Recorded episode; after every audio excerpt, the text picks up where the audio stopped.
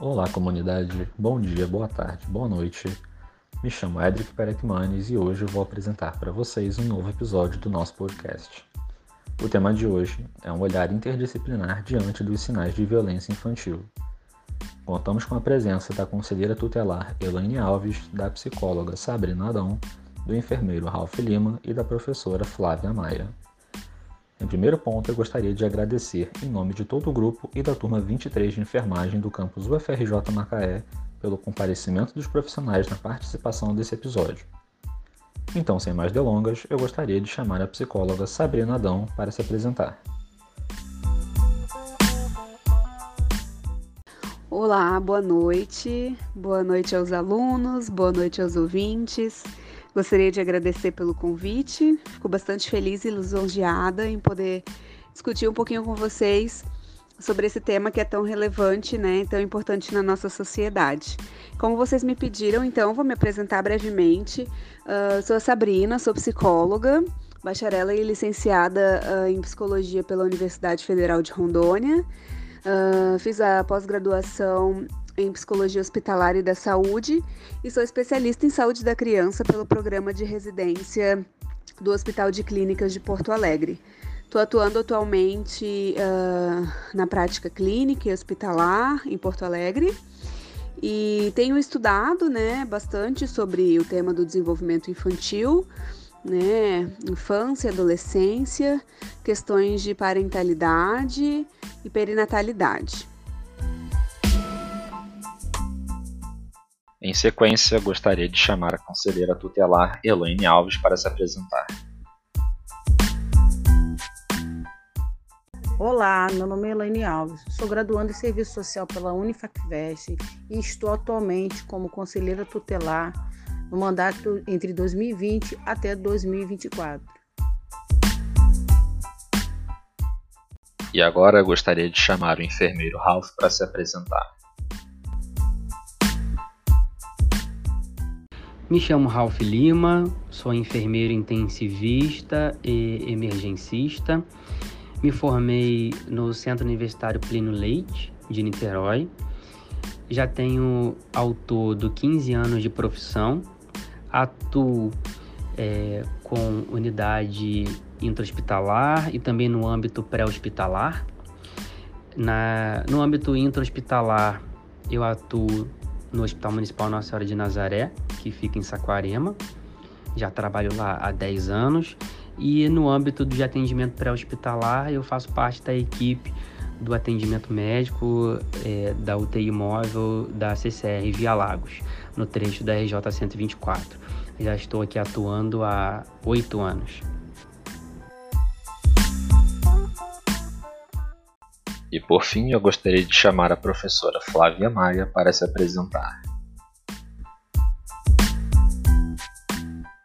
Olá, sou a professora Flávia Maia, leciono há 11 anos, sou graduada em Pedagogia, pós-graduada em Neurociência Pedagógica, onde escrevi um artigo sobre educação infantil, a influência do comportamento negativo no ensino-aprendizado. Encerradas as apresentações, eu gostaria de dar início à roda de conversa com uma pergunta para a psicóloga Sabrina. O psicólogo é fundamental não só no auxílio da abordagem à criança, mas também na capacitação do profissional, seja ele da educação ou saúde, que irá lidar com a criança em um primeiro momento. Você poderia compartilhar conosco um pouco dessa atuação? Sim, com certeza. O psicólogo uh, é fundamental, né, né? Não só na abordagem e na intervenção com a criança, mas também na capacitação dos profissionais, né? Então, assim, o que, que a gente faz enquanto uh, o que a gente vai chamar de consultor, né?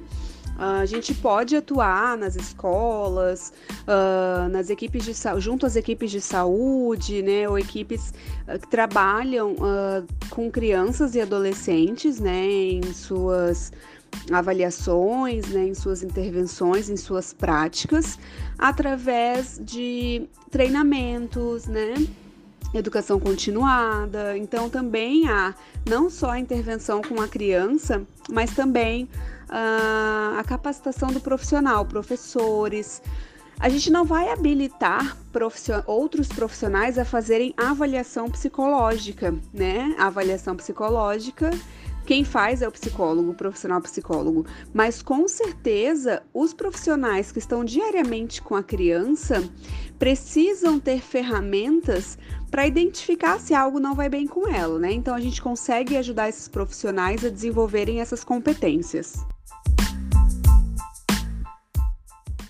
Entendemos que o trabalho infantil também é uma forma de violência. É possível prevenir patologias psicológicas e esses agravos em casos de pais que obrigam as crianças a trabalharem? Édric, a questão da, da, do trabalho infantil, né, de adolescentes, de crianças e adolescentes que são obrigados a trabalhar fora, né, para poder uh, auxiliar ou ajudar no sustento das suas casas, com certeza isso tem um efeito muito negativo do ponto de vista do desenvolvimento emocional, né, da saúde psíquica de um sujeito. É, criança precisa estar na escola, adolescente precisa estar na escola, criança precisa brincar, adolescente precisa brincar, namorar, socializar, né? Esse é o ideal para o desenvolvimento emocional. A gente sabe que a gente vive num país muito desigual. A gente sabe que boa parte, a maioria das pessoas uh, da nossa sociedade vivem em situações de vulnerabilidade econômica, social, né, de saúde. E isso é muito, é um fator muito importante para a gente avaliar esses adoecimentos familiares, né? Eu tenho certeza que se a gente procurar uh, entre a maioria dos pais que levam seus filhos para trabalhar ou que, ou que obrigam seus filhos a trabalhar, eu tenho certeza que se a gente perguntar para a maioria deles, eles gostariam que seus filhos tivessem uma vida diferente, né? Uh, mas como que a gente vai exigir dessas famílias esse nível de compreensão se eles estão preocupados com o que comer hoje, né? Se eles estão preocupados com o que comer amanhã. Então a gente percebe que não é só uma questão de pais violentos ou abusadores, né? Isso tudo é resultado de um sistema em que o Estado é muito falho. O que, que, que, nós deveríamos, né? Vocês perguntaram como é que a gente poderia ajudar, como é que a gente poderia é, evitar todo esse processo, né? A primeira coisa, a gente precisa ter um sistema de saúde e um sistema de assistência social é, efetivos e eficazes né? A gente precisa mapear as comunidades, os bairros, os municípios. A gente precisa conhecer quais são as famílias de determinada região, né, de determinado território. A partir disso, desse mapeamento, desenvolver políticas públicas é, aplicáveis naquele contexto, né? Vamos pensar um pouco da questão da saúde mental, né? Que é um pouco a minha área, assim. Nós não temos, por exemplo, centro de, de atenção psicossocial em todos os municípios, né? Nós não temos psicólogos nas unidades básicas de saúde, nós não temos psicólogos em todas as escolas. Então, a gente precisa rever a, o, o, a, a porta de entrada dessas pessoas, né? A forma como essas pessoas vão buscar assistência. A partir desse mapeamento, a partir uh, do conhecimento dessa dessa sociedade, dessa comunidade, desse bairro, desse município, a gente vai conseguir desenvolver políticas públicas mais efetivas. É, junto disso, a gente precisa, assim, de maneira muito profunda, trabalhar com a sociedade a importância dos dos programas de benefícios, né? Muitas pessoas veem é, benefícios de maneira muito negativa, mas a gente precisa, a nossa sociedade precisa, as pessoas mais pobres do nosso país precisam, por exemplo, de uma renda básica né, que possa assegurar os direitos da criança e do adolescente de frequentarem a escola e não precisarem trabalhar, né? Então, não tem como a gente falar de saúde mental, de violência doméstica, de violência familiar, de adoecimento psíquico ou de família disfuncional sem tratar das questões sociais da nossa sociedade, do nosso país, né? É, tá tudo muito interligado e o Estado ele precisa ser mais presente. O Estado ele precisa ser mais ativo, junto, né, com, as, com a iniciativa privada, claro. Todos nós precisamos fazer o nosso papel, mas eu acho que essa discussão ela é muito ampla, né? Quando a gente vai falar de violência intrafamiliar, de trabalho infantil, uh, de gravidez na adolescência e todas essas questões que vocês trouxeram aqui, a gente precisa necessariamente falar de questões socioeconômicas da nossa população. Ainda sobre o trabalho infantil, gostaria de saber da Elaine como é a sua visão dessa temática e as orientações que o Conselho Tutelar presta sobre o assunto. Em relação ao trabalho infantil, é difícil ser criança no nosso país, né? Pois o trabalho infantil retira da criança o que ela nunca terá de volta, que é a infância, né? Que tem um papel fundamental na formação de qualquer indivíduo e deve ser respeitado. E não podemos permitir que isso ocorra, né? Criança tem que estudar, criança tem que brincar, criança tem que ser criança, né? E se for trabalhar, que seja na idade permitida, né? Como adolescente, como jovem aprendiz. Né? Existe esse trabalho, existe, mas de forma aprendiz. É, e é importante que resgatemos, né? Essa infância que uma vez perdida, né? E independentemente do contexto no qual se insere, crianças e jovens no país precisam ter os seus direitos garantidos. Outro fato importante em relação ao trabalho infantil é nas situações das famílias, né, quando abordadas e que identificamos a situação de trabalho infantil, é que essa família ela não aceita a realidade que está colocando seus filhos, né, e entendem que era melhor estar trabalhando do que estar né, ociosos parados. Então, é, é claro que essa cultura né, de vivência é uma, é, é, uma, é uma história de vivência de desses pais que também foram colocados nessa situação, a, a esse, essa exposição ao trabalho, né? E o que nós passamos para eles, né, o que os pais têm que entender é que a criança e o adolescente ele tem o direito de viver como criança e adolescente, respeitá-los como sujeito de direitos, né? Eles têm que ser respeitados como sujeitos de direito. Como volto a repetir, no nosso país não é fácil ser criança. Nós temos que trabalhar para combater esse, essa prática do trabalho infantil. Sabrina, complementando o que Elaine disse sobre o não reconhecimento das crianças como um ser de direito, isso pode acabar criando lesões emocionais e, consequentemente, podem levar a agressões auto-infligidas durante a adolescência.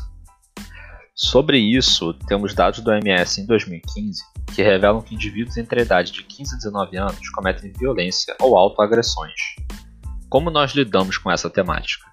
Uh, então, é, Edric, os adolescentes, especialmente, né, ali que, que você trouxe essa questão da, das violências e agressões auto-infligidas, é, a gente precisa analisar algumas questões. Que, sim, isso, isso pode sim é, ser devido a uma violência emocional que eles sofreram, né, no ambiente uh, familiar ou, ou, em outro ambiente no qual ele está inserido.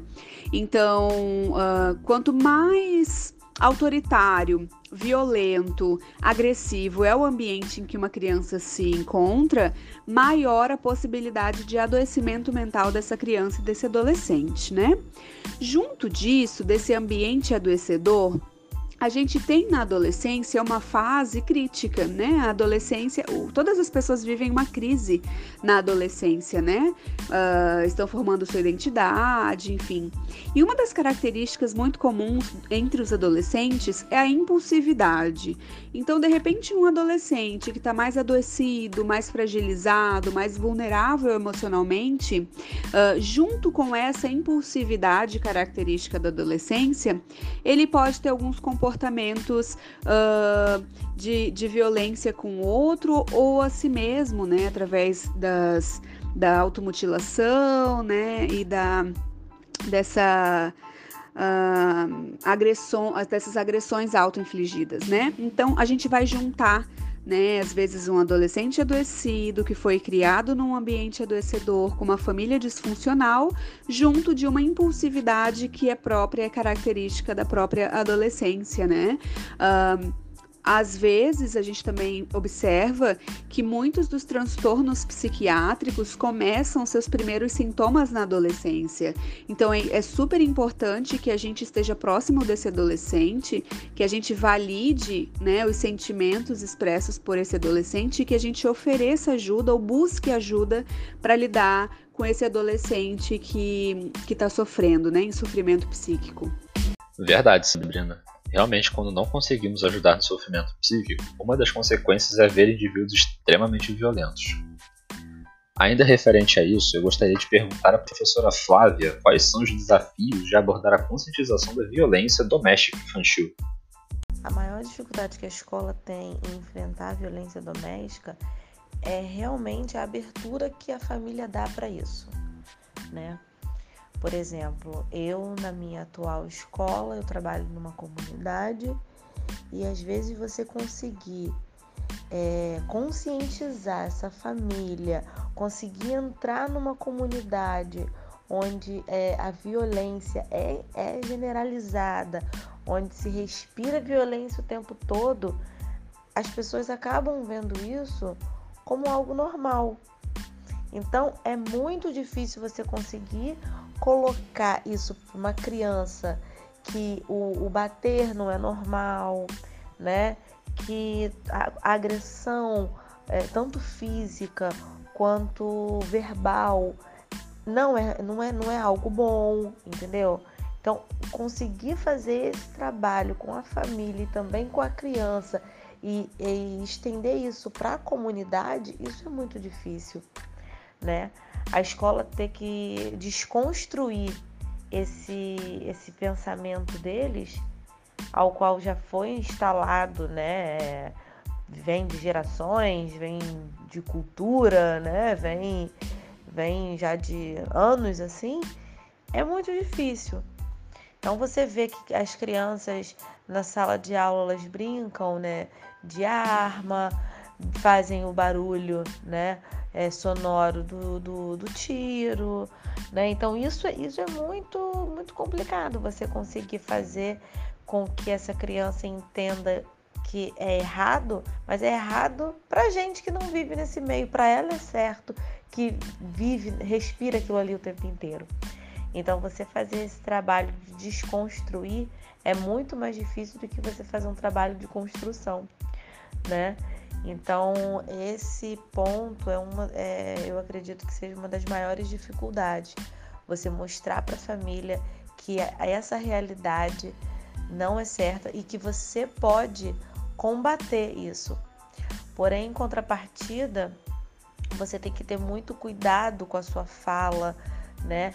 Você tem que ter muito, muita, muita sutileza ao falar, porque ali dentro você tem famílias que são envolvidas diretamente com a violência, né? Às vezes é, são famílias, é, são filhos de traficantes, é, às vezes são, são pessoas que são muito envolvidas e que você tem que ter um certo cuidado, né? Então o apoio também da associação de moradores é, é muito, muito válido nessa hora, porque eles vão saber dizer exatamente quem são as famílias, né? É, como que a gente pode lidar com eles. Então, esse apoio da, da Associação de Moradores também ajuda muito. E para você, Ralph, esse tema é muito abordado na nossa área de enfermagem, especialmente na sua unidade? E qual é a frequência da ocorrência desses casos? O tema violência doméstica infantil é de extrema importância para ser abordado nas unidades de saúde, tanto as de atenção básica quanto as unidades de emergência, porque a criança que é vítima de violência ela também pode ser acolhida por uma unidade básica próxima da sua residência. É, eu não, infelizmente, né, não identifico a abordagem frequente desse tema no meu trabalho é, atuo numa unidade de pronto atendimento, de emergência adulto e infantil, e eu não é, observo a abordagem desse tema com frequência. Devido ao fato da pandemia, é, do coronavírus, muitos treinamentos e capacitação profissional foram é, cancelados, é, porque agora realmente estamos no meio aí dessa pandemia toda. Eu acredito que é de grande relevância esse assunto, porque nós tivemos casos recentes na mídia até que só levantaram é, o assunto e trouxeram à tona para a população de forma geral. É, casos de violência doméstica são casos que acontecem com grande frequência e que têm que ser é, entendidos para no decorrer do atendimento as equipes saberem a diferenciação. Excelente colocação, Ralph. Sabemos que um fator que ajuda a diminuir os casos clínicos de violência infantil é a percepção do acontecimento desse caso. E professora Flávia, como isso se dá no ambiente escolar? Sabemos que a escola é o principal local de socialização da criança, pois é o local onde ela passa por mais tempo, onde ela fica mais tempo, né? E é onde ela interage com diversos tipos de pessoas. E a criança, ela demonstra muito através do seu comportamento. Né? Na verdade, todos nós demonstramos através do nosso comportamento. Porém, a diferença é que nós sabemos falar, expressar, né? demonstrar aquilo que a gente está sentindo ou passando. Já a criança ela não sabe, ou não sabe, ou sofre uma pressão muito grande, né? Porque dependendo do que ela está passando naquele momento, ela se retrai, ela não fala, ela não, não, não quer interagir com, com outros colegas, né? Então, uma das, da, das, dos principais fatores que leva a, a gente, nós, a, a, nós professores, a ficar atentos a, a qualquer coisa que a criança esteja passando é com relação ao comportamento. É através do comportamento que a gente vai perceber se essa criança está bem, se essa criança está sofrendo algum, algum tipo de violência ou qualquer outra coisa. É, a criança ela muda completamente. Então é por isso a importância do professor conhecer o seu aluno, né? É, prestar atenção, o olhar observador do professor nesse, nesse sentido é muito importante, porque é através desse olhar mais atento que a gente pode estar identificando e ajudando essa criança que muitas das vezes pode estar pedindo socorro entre linhas né? através de uma brincadeira, através dos brinquedos que ela escolhe, através do, do, dos lápis de cores que ela, que ela escolhe para colorir seu desenho. O desenho também é um, um ponto muito, muito importante para a gente poder perceber na criança que através do desenho ela, ela transmite muita coisa para nós, professores, para alguém que esteja disposta a olhar diferente para essa criança. E sabendo como se percebe um caso de violência o próximo passo é o contato com a família. Como isso acontece? Após a identificação da violência doméstica, nós procuramos a família. Procuramos a família, sentamos com ela para conversar, claro, de uma maneira sutil, buscando outros assuntos. Né? A gente não chega para essa família e fala que nós queremos conversar sobre isso porque o seu filho é, deu sinais de violência. Não, porque isso pode piorar a situação, né?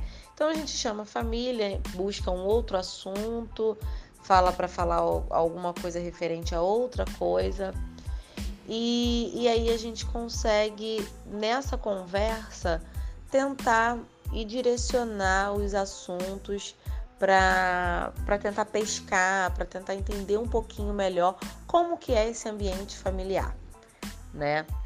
É, essa reunião é feita com a direção da escola, com as pedagogas, né? E com a psicóloga da escola, né? para a gente tentar fazer esse elo, né, entre todas as áreas da escola mais a família. A gente tenta trazer a família para a escola, buscar a confiança dessa família para a escola, para a gente tentar entender que casa é essa, que lar é esse, o que está passando por essa família, o que que, quais são as dificuldades, né? Para a gente tentar entender um pouco o ambiente que essa criança vive. Né? Claro que não mostrando nada, não citando nada com que essa criança tenha demonstrado em sala de aula, né? E para a gente tentar fazer esse trabalho mais sutil, porque se a gente chega e já comenta alguma coisa para essa família, a situação pode virar ao contrário e, e ser pior para a criança, né? E o que a gente preserva sempre é a saúde e a integridade da criança. Ainda se tratando sobre esses casos, existe algum que você possa compartilhar com a gente? Eu me recordo que eu tive um caso uma vez é, num outro município que eu trabalhava, já fazem alguns anos atrás isso, que eu trabalhava numa turma de educação infantil, onde a turma tinha faixa etária de dois anos de idade. E uma, uma aluna começou a, a apresentar né, alguns comportamentos estranhos em sala de aula, é, quando ela brincava de boneca, né, ela tocava muito as partes íntimas dessa boneca. E a gente foi percebendo, percebendo. E nessa, nessa, nessa escola, né, como era de tempo integral, as crianças tomavam banho. E a gente começou a perceber modificações na parte íntima dessa, dessa criança. E, e aí acionamos, falamos, levamos o caso para a direção da escola. A direção da escola chamou a família, né, para uma aquilo que eu te falei, uma conversa ao qual ela queria entender que meio familiar era esse que a criança vivia, né, e, e, e tudo mais. É, ao se passar o tempo, né, a gente foi entendendo que essa criança só vivia com o pai, não vivia com a mãe. O pai era viciado em, em, em bebida, né? O pai era, era alcoólatra. E essa criança vivia com ele e tudo mais. Sendo assim, a gente foi observando, fomos vendo que realmente tinha coisas acontecendo. É, a psicóloga começou a conversar com essa criança, né? É, dentro da escola mesmo, e começou a ser feito um, um trabalho desse tipo. O conselho tutelar foi acionado, né? E aí é, eles foram na escola, procuraram saber o que estava acontecendo, foram na família, na, na, casa desse pai, mais específico, né? E aí foi, foi acontecendo todo o desenrolar da história. É, acabou que essa criança teve que ser. não pôde ficar com esse pai, né? O pai foi constatado violência, né, abusos sexuais com essa criança. O pai acabou sendo preso e tudo mais. E, e essa criança ficou, acabou morando com uma tia, né? Como ela não tinha mãe, esse pai tinha uma irmã. Pelo que eu fiquei sabendo posteriormente, essa criança foi morar com a tia, né? Eu infelizmente não tive mais notícias, eu não sei o que, como que ocorreu essa situação. Eu sei que teve essa essa questão, né, na minha na minha vida, assim, infelizmente. É, nós professores não ficamos nem sabendo muito, muitos detalhes, a gente, a gente só soube dessas partes mesmo porque para preservar e tudo, eles disseram que, foi, que era para preservar também, né, integridade da criança, família, então a gente não ficou sabendo muito de muitos detalhes. Mas é muito triste quando a gente percebe.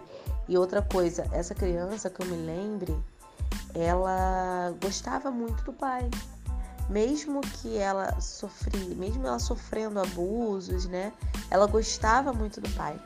E o mais interessante é que numa, numa conversa com a, com a psicóloga, ela me disse que essa criança gostava muito desse pai, porque provavelmente tudo que ele fazia era com muito carinho, né? Então, para você ver como que as coisas podem podem ir para um lado que a gente não está preparado, né? Às vezes a gente pensa que é só porque é, é, faz isso que é, que é com violência, né?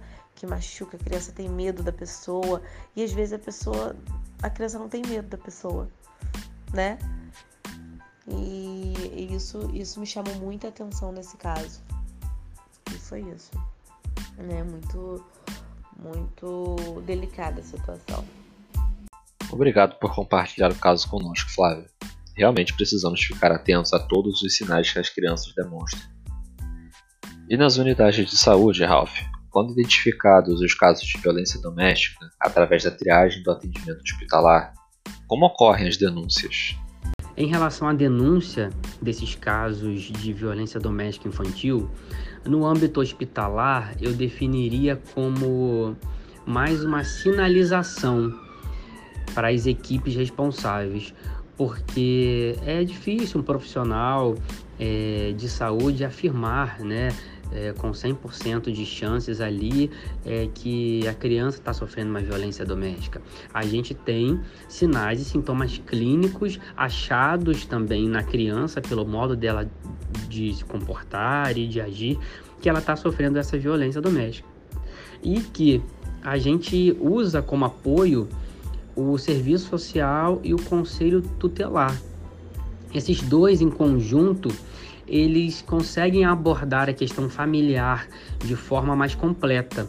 O serviço social consegue acolher a família, extrair mais dados, é, entender o contexto social que a criança é inserida e o conselho tutelar consegue fazer as visitas e os acompanhamentos à residência, porque uma vez que é sinalizada essa suspeita, esses dois órgãos eles se falam e ficam em conjunto acompanhamento. Em, em acompanhamento, como é o lar dessa criança? Como é, essa criança vive. Tem outras crianças envolvidas na casa, é, o contexto familiar, o pai trabalha, a mãe também. Então, tudo isso é avaliado, colocado em questão para poder é, também ser acompanhado e até, é, de modo geral, tentar se evitar que essa criança continue no convívio da família, porque uma vez evidenciado e definido que ela sofre a violência doméstica infantil, o conselho tutelar ele consegue é, é, é, colocar a tutela dessa criança para o governo ou para um outro familiar e aí a criança ela tem é, a sua saúde né, protegida. Elaine, diante dos casos reais contados tanto no ambiente escolar quanto hospitalar, quais são as atribuições do Conselho Tutelar? O Conselho Tutelar é um órgão permanente e autônomo, não jurisdicional, encarregado pela sociedade de zelar pelo cumprimento dos direitos da criança e do adolescente definidos na lei. Então, o conselheiro tutelar, ele deve atender às queixas, reclamações, reivindicações e solicitações feitas pelas crianças, adolescentes, famílias, comunidades e cidadãos. Exerce as funções de escutar, orientar, aconselhar, encaminhar e acompanhar os casos e aplicar as medidas protetivas pertinentes a cada caso conforme estabelecido no Estatuto da Criança e do Adolescente. E quais são as maiores fontes de recebimento de denúncias? As denúncias recebidas pelo Conselho Tutelar, elas vêm através do Disque 100, elas vêm através também do sistema de saúde, através do SINAM, elas vêm também pela, é, pela educação, através das, dos FICAs, né, em casos de evasões, mas também recebemos também na sede do conselho e nos telefones de plantão. Essas são as, as principais fontes de recebimento de denúncia. E sobre esse sistema Sinam, você pode falar um pouco mais sobre ele? Então, o Sinam é um sistema de informação de agravos de notificação, né, que foi desenvolvido pelo Ministério Público. É uma ferramenta importante para os municípios, né, e são ali registradas notificações de maus tratos contra criança e adolescente pelos próprios profissionais de saúde daquela unidade. Muito obrigado, Elaine. É, agora me referindo a Sabrina, podemos prevenir a violência infantil baseada nos comportamentos de um possível agressor? É, é, muito complicado a gente tentar avaliar o comportamento do agressor, porque muitas vezes o agressor é alguém muito envolvente, né? Uma pessoa que é considerada confiável, né, por outros adultos. Então, às vezes, o agressor ele não vai ter um comportamento, digamos, típico né, de, de agressor, digamos assim. Então, é muito mais fácil e é muito mais efetivo a gente observar o comportamento da criança perto de outros adultos, né? Às vezes, uma criança ela não quer abraçar, ela não quer ver um adulto, ela não, não quer se encontrar com determinado adulto, ela não quer cumprimentar aquele tio aquele amigo. Então isso nos indica que alguma coisa não vai bem. Não é, né, gente, necessariamente que se a criança não quer beijar o vovô, significa que o vovô está é, tá sendo um abusador, um violentador, né? Não, não tô dizendo isso, mas de alguma forma o comportamento da criança pode nos indicar sim alguma violência. Então, é, ouvir essa criança, conversar com ela, não obrigar a criança, né, a cumprimentar, beijar, abraçar, sentar no colo de algum adulto quando ela não quiser, né, ter uma conversa com ela, escutar, por que, que ela não se sente à vontade, né, que ela pode é, conversar com a gente, que a gente vai proteger, que a gente vai acreditar nela, são ferramentas talvez mais efetivas do que tentar avaliar e ficar ah, tentando encontrar um agressor, né? O comportamento da criança perto de outro adulto nos sinaliza muito mais. Sabrina, já que pontuou algumas medidas preventivas, qual é a importância disso? Como nós podemos identificar toda essa questão? Então, Edric, com certeza é importante que a gente trabalhe na prevenção, né? Se a gente consegue identificar do início que algo não vai bem com uma criança, a gente consegue prevenir é, situações catastróficas, né? E a gente é, pode identificar isso através de alguns comportamentos que a própria criança sinaliza. O que eu preciso, enquanto psicóloga e enquanto psicóloga infantil, é, trabalhar aqui com vocês hoje, discutir aqui com vocês hoje, é principalmente sobre a validação dos sentimentos e emoções da criança. Muitas das vezes a criança tenta nos dizer alguma coisa e nós, enquanto adultos, não acolhemos, não toleramos ou não levamos a sério, né? Uma criança ela pede ajuda de diversas formas. E a gente começa a permitir que a criança fale mais, tolerando, né? Aceitando, acolhendo o que ela vai trazer desde pequeno, né? Então, às vezes a gente usa uh, de muitos termos com as crianças do tipo não chora, vai passar, para que chorar aí, para que chorar por isso?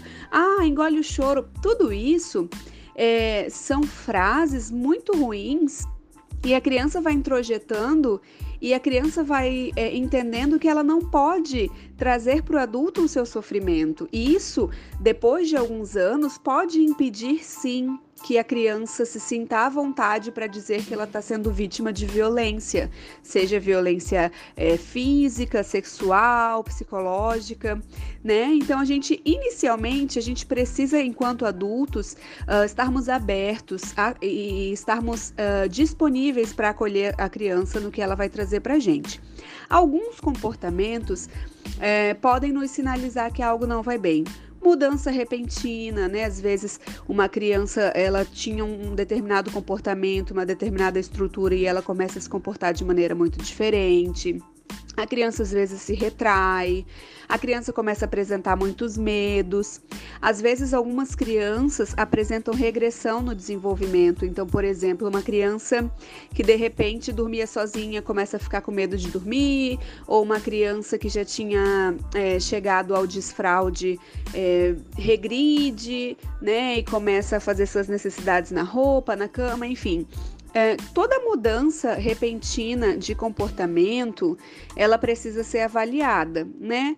Às vezes a criança começa a ficar agressiva, né, na escola.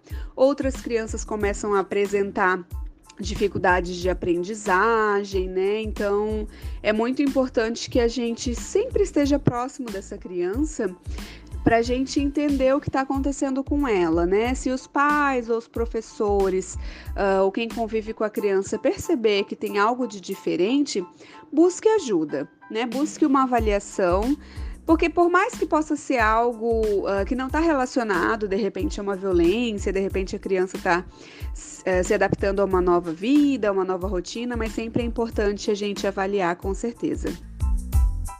Elaine, agora que a psicóloga trouxe todas as medidas de prevenção, o que você pode acrescentar a elas? Então, é, para trabalhar essa prevenção é necessário que essa família ou as pessoas de convívio próximo dessas crianças ou adolescentes observem a mudança de comportamento que é visível quando nos atentamos. Isso já é um trabalho de prevenção, né? Quando esse primeiro contato acontece. Mesmo que não se tenha confirmação do porquê esta criança passou a ter esse comportamento diferente, busque ajuda. É necessário que se informe ao Conselho Tutelar da cidade para que essa criança ou adolescente possa ser ouvida e que seja tão logo identificada essa possível violação de direito e poder encaminhar os órgãos de proteção.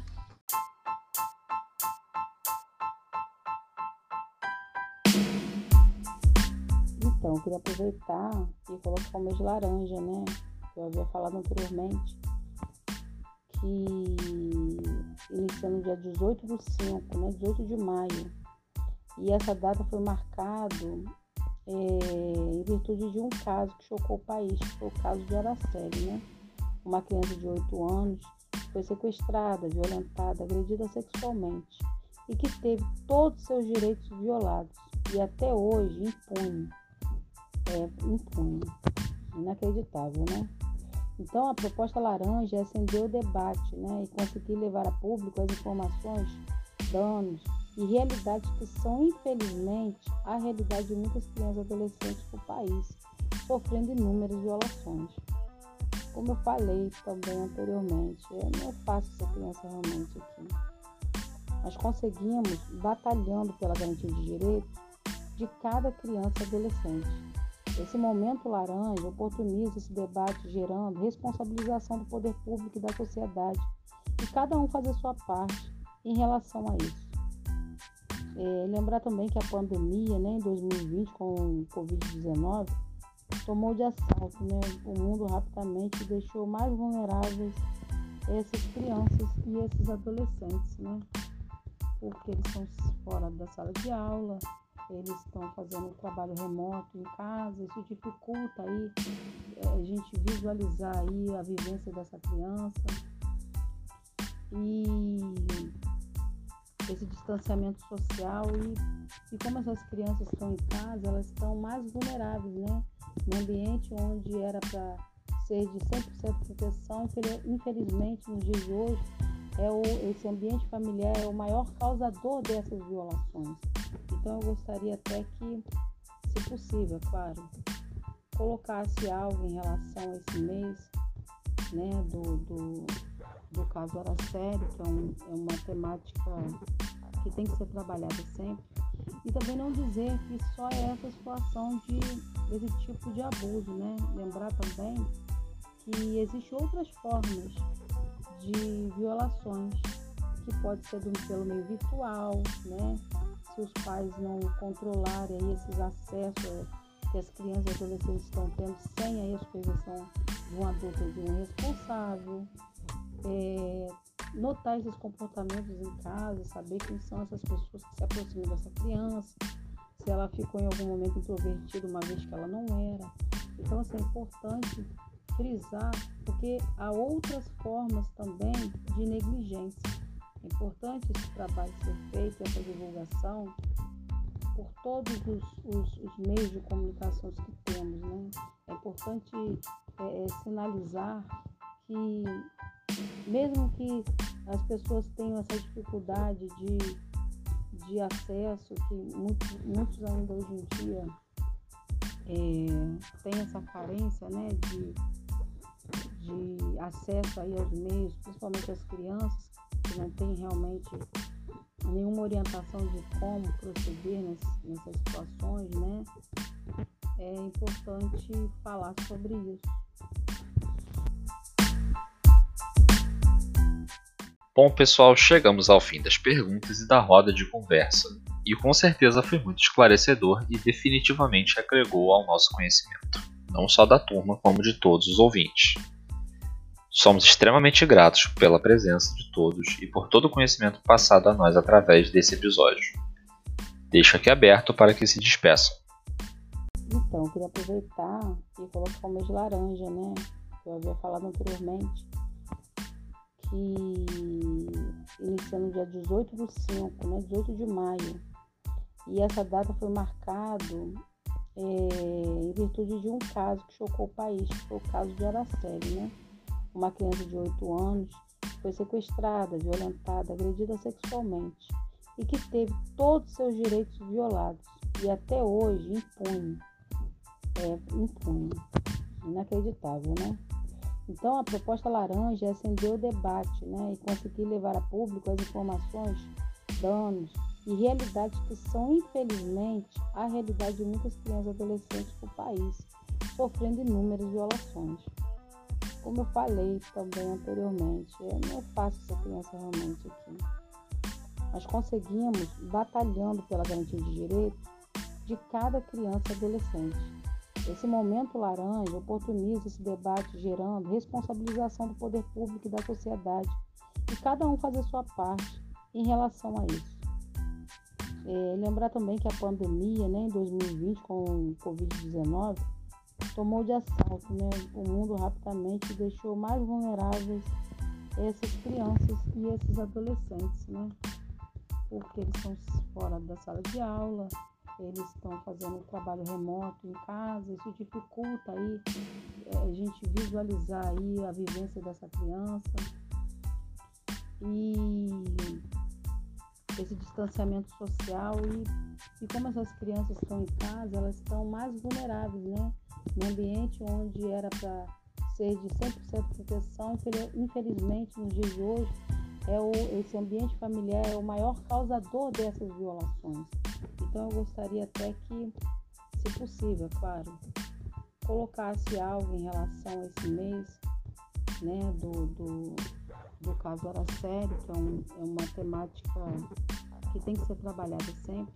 E também não dizer que só é essa situação de esse tipo de abuso, né? Lembrar também que existem outras formas de violações, que pode ser pelo meio virtual, né? Se os pais não controlarem esses acessos que as crianças e adolescentes estão tendo sem a supervisão de um adulto ou de um responsável. É, notar esses comportamentos em casa, saber quem são essas pessoas que se aproximam dessa criança, se ela ficou em algum momento introvertida uma vez que ela não era.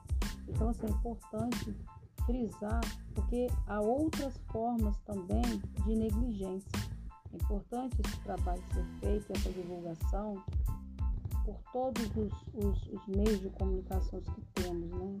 É importante é, é, sinalizar que, mesmo que as pessoas tenham essa dificuldade de, de acesso, que muitos, muitos ainda hoje em dia é, têm essa carência né, de de acesso aí aos meios, principalmente as crianças que não têm realmente nenhuma orientação de como proceder nessas situações, né?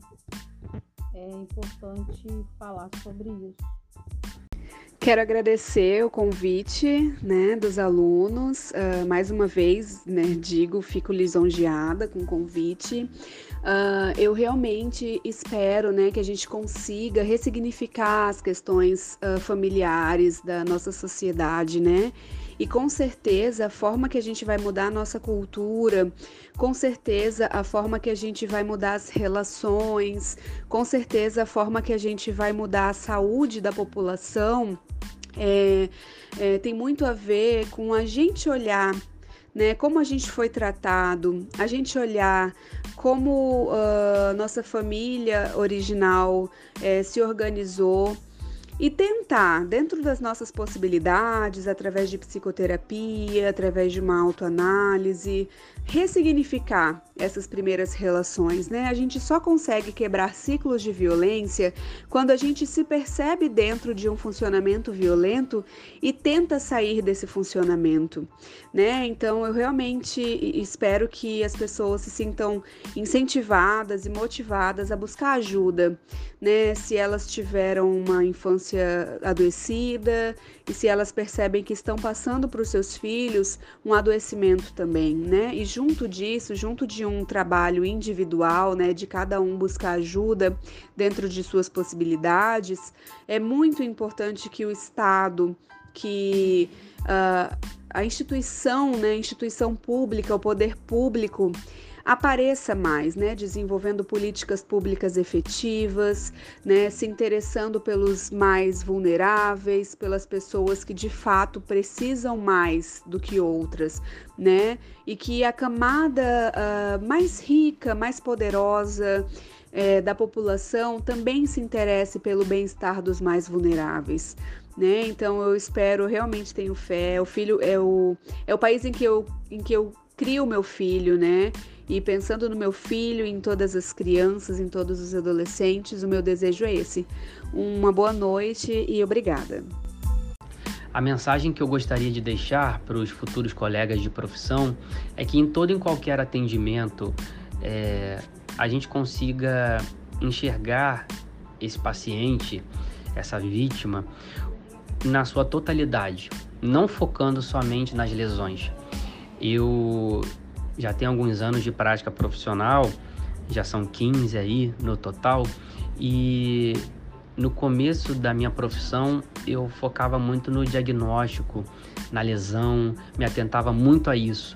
Mas com o decorrer dos anos eu fui vendo que na verdade às vezes é, aquela cefaleia que dava entrada na emergência, aquela dor aguda, ela também era é, diminuída por conta de uma conversa, um bate-papo, um ouvido amigo para esse paciente, porque o nosso papel também é esse. A enfermagem, além do leito, ela tem um papel social muito grande na comunidade em que ela está inserida, né? Porque a gente tem que observar esse paciente como um todo. Ele não é só a fratura de fêmur, o leito 10, 20, não, ele é o senhor João, que tem uma filha, uma neta, que trabalha na profissão X, é, que é inserido na sociedade Y, então ele tem uma história. O paciente chega ali e ele é um pacote. E determinados pacientes, eles têm é, essa necessidade que a gente converse um pouco mais, oriente um pouco mais, seja mais é, ouvinte também das necessidades que ele tem. Então eu deixo essa mensagem para que todos nós da área de saúde possamos ser mais ouvintes e ter um olhar mais holístico para esse doente, um olhar na sua totalidade, observando todos os aspectos que esse doente está apresentando. Desejo também que é, esse estudo e esse tema seja divulgado, né? seja realmente é, ampliado aí e que o assunto não termine só aqui, que nós possamos com isso ajudar né? a comunidade, ajudar é, as emergências, as equipes de saúde que atuam, a desenvolver também essa visão é, da criança que dá entrada na emergência com violência doméstica. Isso é de extrema importância. Com isso, encerro aqui este episódio. Fiquem ligados para os próximos episódios, se inscrevam no canal do Spotify e sigam o perfil do Instagram, arroba saúde, underline da, underline comunidade. E até uma próxima!